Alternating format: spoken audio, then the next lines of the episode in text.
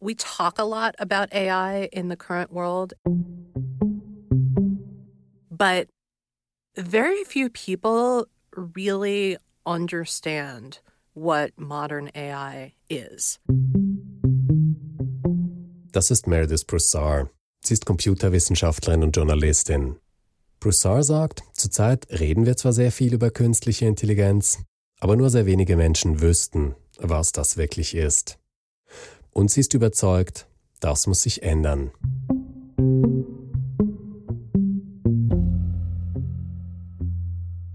Ich bin Michael Bürgi und das ist die erste Episode von Intelligenztest, ein Podcast über Menschen und Maschinen. Herzlich willkommen. In diesem Podcast geht es um die Frage, was künstliche Intelligenz ist und wie sie funktioniert. Ich möchte die Technologien hinter den Schlagzeilen verstehen. Wir reden über künstliche Intelligenz. Die gibt es aktuell schon im Jahr 2015, meist in Form von digitalen Assistenten. Oder Sprachsysteme wie Alexa oder Siri, die unsere Fragen beantworten. Dass Daten und Eine künstliche Intelligenz kann bei der Brustkrebsdiagnose helfen. Forschende des Unternehmens Google Health. Künstliche Intelligenz macht Autos schlau und Autofahren sicherer. Die Technik macht Riesenfortschritte. Mich interessiert, wie Computer uns verstehen können, wenn wir mit ihnen sprechen. Was genau sehen sie auf den Bildern, die wir ihnen zeigen? Und wie können sich Maschinen in komplexen Situationen richtig verhalten? Eben zum Beispiel im Straßenverkehr.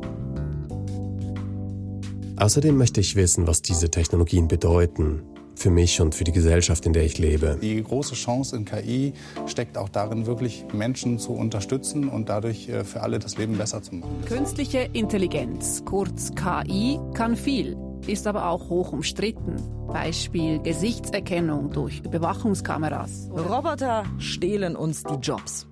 Automatisierung, künstliche Intelligenz. Ich glaube, die Gefahr von KI ist viel größer als die von Atomwaffen. The, the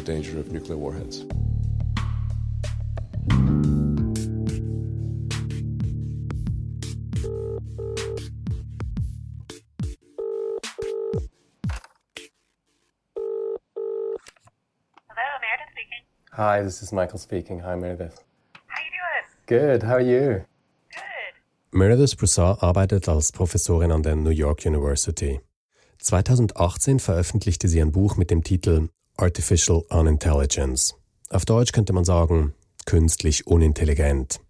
Sie habe das Buch geschrieben, so sagt mir Broussard gleich zu Beginn unseres Gesprächs, um möglichst vielen Menschen einen Zugang zum Thema künstliche Intelligenz zu eröffnen. Oder wie sie sagt, um das Verständnis für diese Technologien zu demokratisieren.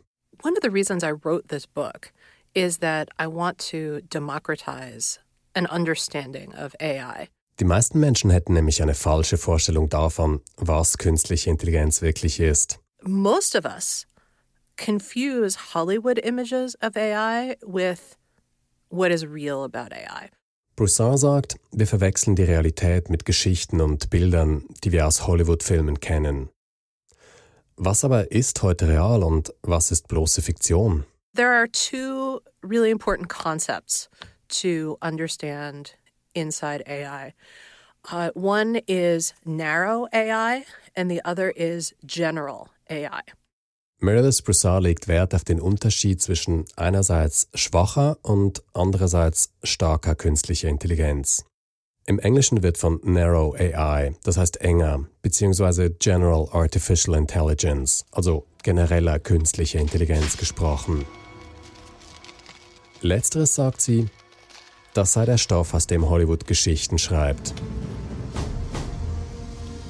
So, general AI is the Hollywood stuff. Hasta la vista, baby. That's the uh, that's the Terminator. That's uh, Ex Machina. Are you attracted to me? What? Are you attracted That to me? is You give me indications that you are. uh, anything you see in the movies or on television.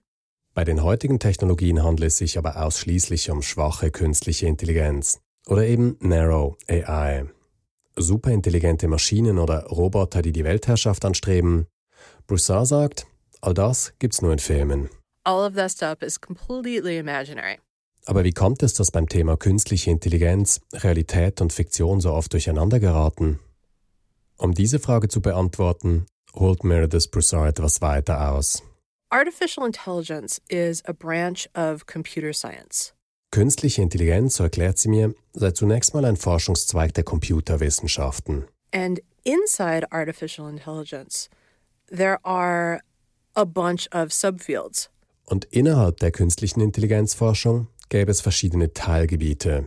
One subfield is called machine learning. Uh, there are other fields like expert systems or natural language processing. Eines dieser Teilgebiete sei Maschinenlernen. Das ist jene Form von künstlicher Intelligenz, die zurzeit besonders häufig für Schlagzeilen sorgt. Machine learning is the one that's most popular right now. Aber genau das werde meistens nicht so klar kommuniziert. When people say artificial intelligence at this particular moment in time, usually what they mean is machine learning. Zum Beispiel in der Werbung. Da werde häufig künstliche Intelligenz angepriesen, wo im Grunde einfach Maschinenlernen drinsteckt. So, like if you see uh, billboards or signs, uh, say in the airport that say, oh, artificial intelligence for your business, that usually means machine learning for your business. Meredith Broussard sagt es nicht so explizit, aber künstliche Intelligenz hört sich eindeutig spektakulärer an als der technische Ausdruck Maschinenlernen. Man könnte auch sagen menschlicher. Fachleute nennen das Anthropomorphismus.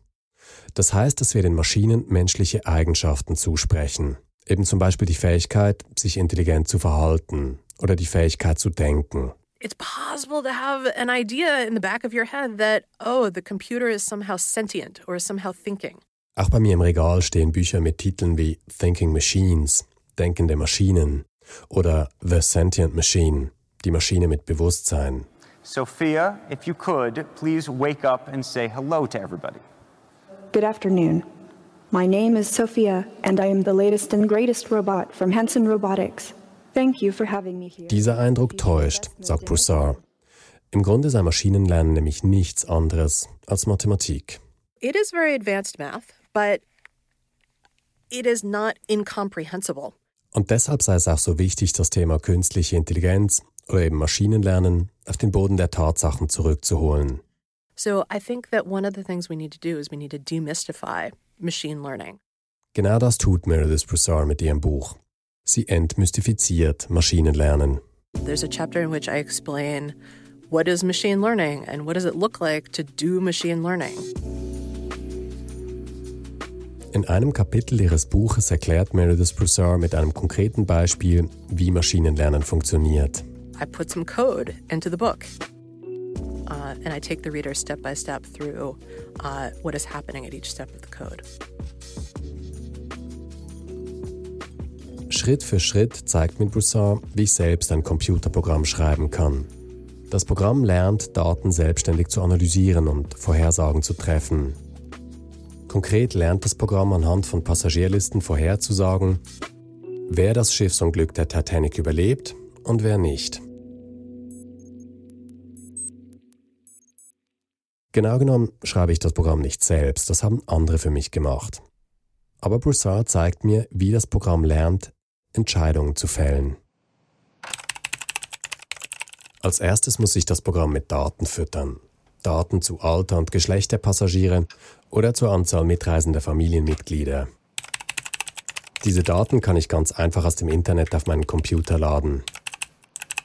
Bei einem Teil der Passagiere verrate ich dem Computer auch, ob die Person überlebt hat oder nicht. So, mit diesen Daten lernt das Programm. Es lernt Risikofaktoren zu erkennen. Zum Beispiel erkennt das Programm, dass Passagiere der ersten Klasse bessere Überlebenschancen hatten als jene der dritten Klasse. Das Programm lernt auch, unterschiedliche Risikofaktoren zu gewichten. Also zum Beispiel, ob das Überleben einer Person stärker davon abhängt, in welcher Klasse sie reist oder wie alt sie ist. Und so lernt das Programm die Überlebenschancen der allermeisten Passagiere richtig vorherzusagen. Das ist eine ganz einfache Form von Maschinenlernen, wie sie aber in vielen Anwendungen von künstlicher Intelligenz drinsteckt. Man muss nicht Mathematik studiert haben, um zu sehen, dass wir es hier mit Wahrscheinlichkeitsrechnung zu tun haben. Meredith Broussard spricht von Computational statistics on steroids. Auf Deutsch könnte man sagen Hochleistungsstatistik. Hochleistung ist das deshalb, weil manche Formen des maschinellen Lernens Vorhersagen treffen können mit Hilfe von sehr großen und komplexen Datenmengen. Das gilt vor allem für die sogenannten künstlichen neuronalen Netzwerke, von denen zurzeit sehr häufig die Rede ist. Die sind zwar wesentlich komplexer als das Programm im Beispiel mit der Titanic, aber auch solche neuronalen Netzwerke sind nichts anderes als mathematische Funktionen. Funktionen, mit denen sehr komplexe Berechnungen angestellt werden. Und warum ist das Maschinenlernen? Ganz einfach deshalb, weil wir dem Programm nicht vorschreiben, nach welchen mathematischen Regeln es die Überlebenschancen einer Person berechnen soll. Das Programm sucht diese Regeln selbst. Dabei hat das Programm aber keine Ahnung, was beim Untergang der Titanic tatsächlich passierte, warum manche Menschen überlebten und andere nicht. Das Programm weiß zum Beispiel nicht, dass die Fluchtwege aus der dritten Klasse sehr unübersichtlich oder sogar versperrt waren, dass also viele Menschen schlicht im sinkenden Schiff eingeschlossen waren. Oder dass sich die meisten Männer der zweiten Klasse moralisch verpflichtet fühlten, Kindern und Frauen den Vortritt zu lassen. Wir Menschen lernen, indem wir solche Zusammenhänge erkennen, verstehen und Schlüsse daraus ziehen. Lernende Maschinen aber haben keine Vorstellung von sich oder der Welt um sie herum. Sie haben auch keine Motivation oder Neugierde. Sie sind ganz einfach eine sehr ausgefeilte Form von Wahrscheinlichkeitsrechnung.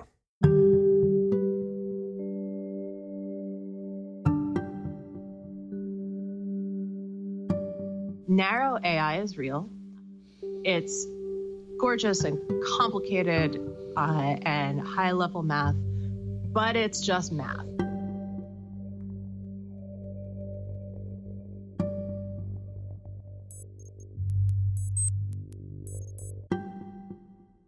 Ich frage Meredith Broussard deshalb, kann man sagen, dass diese Art von künstlicher Intelligenz vor allem eines ist, ziemlich gut im Raten? Yeah, that's fair. Aber wie gut sind Entscheidungen von Maschinen, die mit Wahrscheinlichkeiten operieren? Maschinen, für die es kein richtig oder falsch gibt, kein tiefer liegendes Verständnis der Welt, keine Moral, kein Mitgefühl. Sometimes they're pretty good and sometimes they're pretty bad. I wish I had some sort of blanket answer for you. Broussard meint, darauf gäbe es keine einfache Antwort. Letztlich hänge alles davon ab, wie einfach oder kompliziert eine Sache sei. I think that it comes back to the issue that some things in the world are really easy to decide, and some things are really complicated and hard and nuanced. Klar sei aber auch, die Softwareindustrie tendiert dazu, jede noch so komplexe Angelegenheit auf ein überschaubares Problem zu reduzieren. Ein Problem, das dann mit künstlicher Intelligenz oder eben Maschinenlernen gelöst werden kann. Manchmal funktioniere das sehr gut. Andere Probleme aber seien zu komplex, um sie alleine mit Hilfe von Technologie zu lösen. All of the problems that are easy to solve with technology have been solved. And the ones we're left with are the really complicated problems. Broussard meint, das gelte insbesondere für Probleme, die wir noch nicht gelöst haben, zum Beispiel für soziale Herausforderungen. Social problems can't be solved with just simply applying technology. Aber auch Aufgaben, von denen wir vielleicht denken, sie seien in erster Linie technischer Natur, auch solche Aufgaben will Broussard nicht einfach den Maschinen überlassen. Zum Beispiel das Steuern von Fahrzeugen. Humans are definitely better drivers than, uh, than autonomous driving systems. Menschen seien bessere Autofahrer als Computer, sagt Broussard. Das liege vor allem daran, dass wir beim Fahren eine Vielzahl von unbewussten Entscheidungen treffen. Zum Beispiel reagieren wir intuitiv auf unterschiedliche Wetterverhältnisse. You drive slower in the snow and you drive faster when it's dry, but if it's cold and it's rained recently, then you know, oh, there's probably ice. I'll probably be a little bit more careful. Und solche Verhaltensregeln zu programmieren, sei sehr schwierig. So there are lots of unconscious things that we're doing when we drive that computers have to be explicitly told to do. And they can't. Broussard glaubt deshalb nicht, dass Maschinen uns im Straßenverkehr schon bald ersetzen werden. Autonome Fahrzeuge sind für sie ein Beispiel dafür, dass Computer an fundamentale Grenzen stoßen. This is about the fundamental limits of what computers can do. Broussard warnt deshalb vor der Vorstellung, künstlich intelligente Maschinen könnten Probleme besser lösen als wir Menschen. So when you start thinking that computational problem solving is better than, say, human problem solving, you you run into a lot of problems. Uh, you make bad decisions. Weil Computer tatsächlich oft sehr nützlich sind, denken wir, Rechenmaschinen seien so eine Art Allheilmittel. Jede Herausforderung wird dann zu einem Problem, von dem wir glauben, wir können es mit Hilfe von Computern lösen. Doch das, so sagt Broussard, das sei natürlich falsch. What I would argue instead is that it's more appropriate to ask what is the right tool for the task. Letztlich müssten wir uns immer die Frage stellen, welches Mittel einen Zweck am besten erfüllt. And sometimes that tool is a computer, sometimes the tool is a human. Manchmal sein Computer tatsächlich das richtige Werkzeug. Und manchmal sollten wir die Dinge lieber einem Menschen überlassen.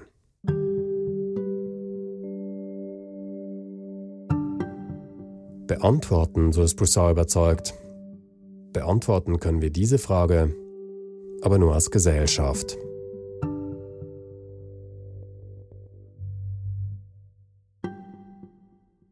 Zum Schluss unseres Gesprächs betont Meredith Broussard, wir sind frei, uns für oder gegen eine Technologie zu entscheiden. A lot of people will say, oh, well, technological progress is inevitable and this stuff is going to happen anyway, so we might as well sit back and take it. Viele Menschen würden glauben, technologischer Fortschritt sei unausweichlich. And that's not at all true. Doch das sei falsch. Genauso wie die Vorstellung, dass Fortschritt überhaupt nur mit Hilfe von Technologie möglich sei. Technology is not the same as progress. Deshalb ist Broussard sehr froh darüber, dass wir angefangen haben, uns Gedanken darüber zu machen, wie wir uns als Gesellschaft über künstliche Intelligenz verständigen wollen. One of the things that's really exciting about uh, the current moment is that we're starting to have cultural conversations about how do we how do we talk about AI and how can we talk about this in a way that allows us to be better participants in democracy? In einer Demokratie sollten wir die Auseinandersetzung mit dem Thema künstliche Intelligenz nicht einfach einem kleinen Kreis von Experten überlassen. Broussard sagt, es sei an uns allen zu entscheiden, welche Technologien wir wollten und welche nicht.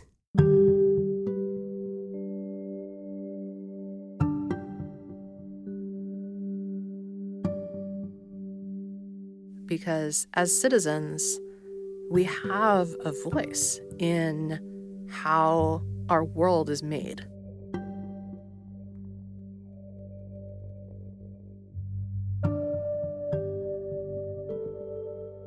Danke, Meredith, für das Gespräch. My pleasure. Take care. Bye bye.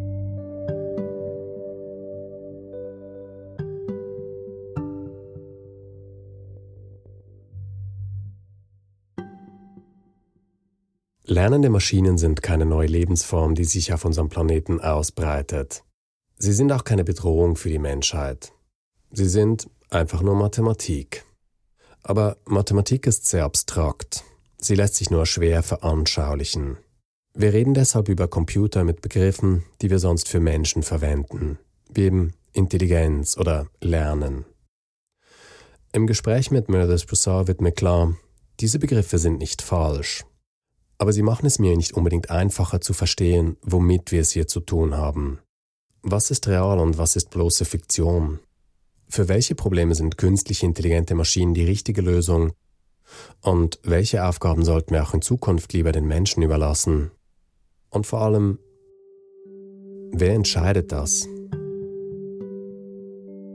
Das sind Fragen, mit denen ich mich in dieser Podcast-Serie auseinandersetzen will. Mehr dazu in der nächsten Episode über Maschinen, die unsere Sprache sprechen und uns trotzdem nicht verstehen.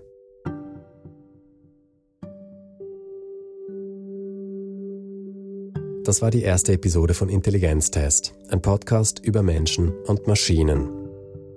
Ich freue mich, wenn Sie auch das nächste Mal wieder dabei sind. Tschüss. Die Musik in dieser Episode ist von Blue Dot Sessions und Chill Hop.